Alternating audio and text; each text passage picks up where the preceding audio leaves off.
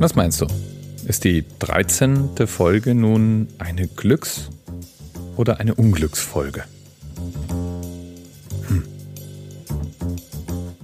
Ich habe ja im Vorfeld auf diese Episode so einiges recherchiert. Und ich wollte eigentlich das Thema 13 als Unglückszahl vermeiden und habe mir deswegen angeschaut, was für Alternativthemen mir denn so gefallen könnten. Ich habe 13 Days gefunden als Spitzname für die Kuba-Krise kennt jeder Amerikaner anscheinend. Es gibt eine unglaubliche Menge von Filmtiteln und Musikstücken, die alle mit der 13 anfangen. Es gibt natürlich auch eine Menge interessanter Begebenheiten, die an irgendeinem 13. stattgefunden haben. Aber irgendwie waren die alle gleichmäßig. Mäh. Und damit sind wir jetzt wieder bei der 13 als Unglückszahl oder als Glückszahl. Übrigens, wenn man sich äh, versucht schlau zu machen, warum denn nun die 13 so besetzt ist, dann findet sich eine Erklärung aus, wie soll es anders sein, der Bibel. Da geht es nämlich um das letzte Abendmahl. Da sollen ja insgesamt 13 Personen teilgenommen haben. Der 13. war Judas, der Jesus kurz darauf verriet. Und das mag eine der Grundlagen sein, auf deren Basis wir die 13 seither als Unglück wahrnehmen. Eine andere Theorie bezieht sich auf den Mond- und Sonnenkalender. Der müsste 13 Monate haben. Und mit der Einführung des zwölfmonatigen Kalenders versuchte man nun die Menschen von dem Mondkalender abzubringen und hat deswegen die 13 zur Unglückszahl erklärt. Hier möchte ich mal einen Stab für die 13 brechen. Es ist einfach nicht wahr. Fragt man nämlich Versicherer, dann werden die einem antworten, dass speziell am Freitag, den 13. und ganz allgemein am 13. weniger Unfälle passieren als an anderen Tagen. Statistisch relevant und nachweisbar. Die Begründung davon kann jetzt alles Mögliche sein. Also entweder ähm, wir sind eben doch irgendwo ganz schöne Angsthasen und gehen am 13. nicht mehr so bereitwillig vor die Tür oder fahren extra vorsichtig Auto oder fahren vielleicht gar nicht Auto, ja, ähm, wählen andere Wege, das mag ja sein. Oder die 13 ist vielleicht dann eben doch eine Glückszahl. Ein paar Völker auf dieser Welt haben die positiven Eigenschaften der 13 auch schon erkannt. Zum Beispiel ist es so, dass die 13 bei den Japanern als Glückszahl gilt. Auch die alten Germanen, das waren die, die eben diesen 13-monatigen Kalender gepflegt haben unter anderem, war die 13 eine Glückszahl. Nicht nur, weil der 13. Monat eben auch Anlass zur Freude war, sondern auch basierend auf einer Sage. Und zwar sei es so gewesen, dass äh, vor Urzeiten zwölf Männer, weise Männer natürlich, auf See gefahren seien, um dort eben das Lex Frisionum, also eine Gesetzessammlung für die Friesen zu verfassen.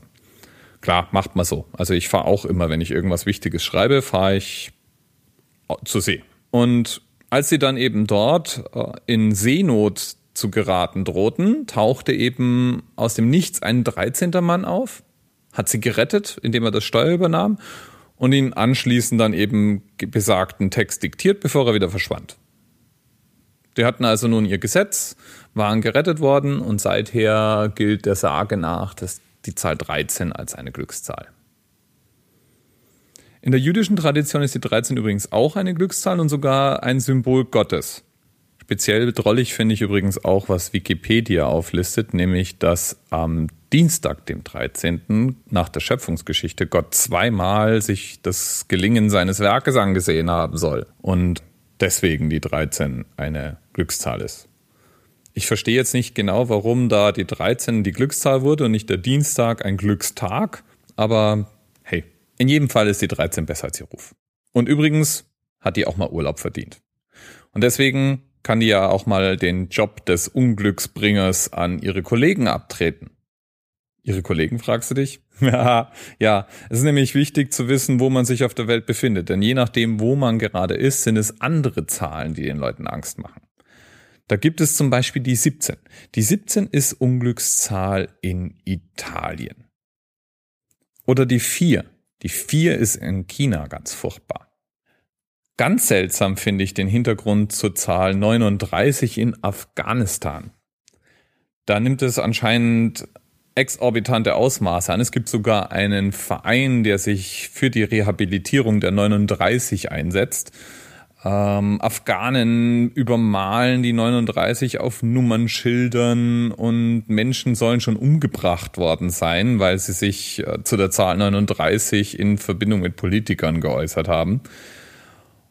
Und letztlich soll es angeblich der Folklore nach darauf zurückgehen, dass es einen Zuhälter in Herat gegeben haben soll, der ein Autokennzeichen mit der Nummer 39 hatte und in einem Apartment mit der Nummer 39 gewohnt haben soll. Und seither ist diese Zahl der Inbegriff des Unglücks und ganz furchtbar. Naja. Es gibt übrigens eine Phobie zur 13.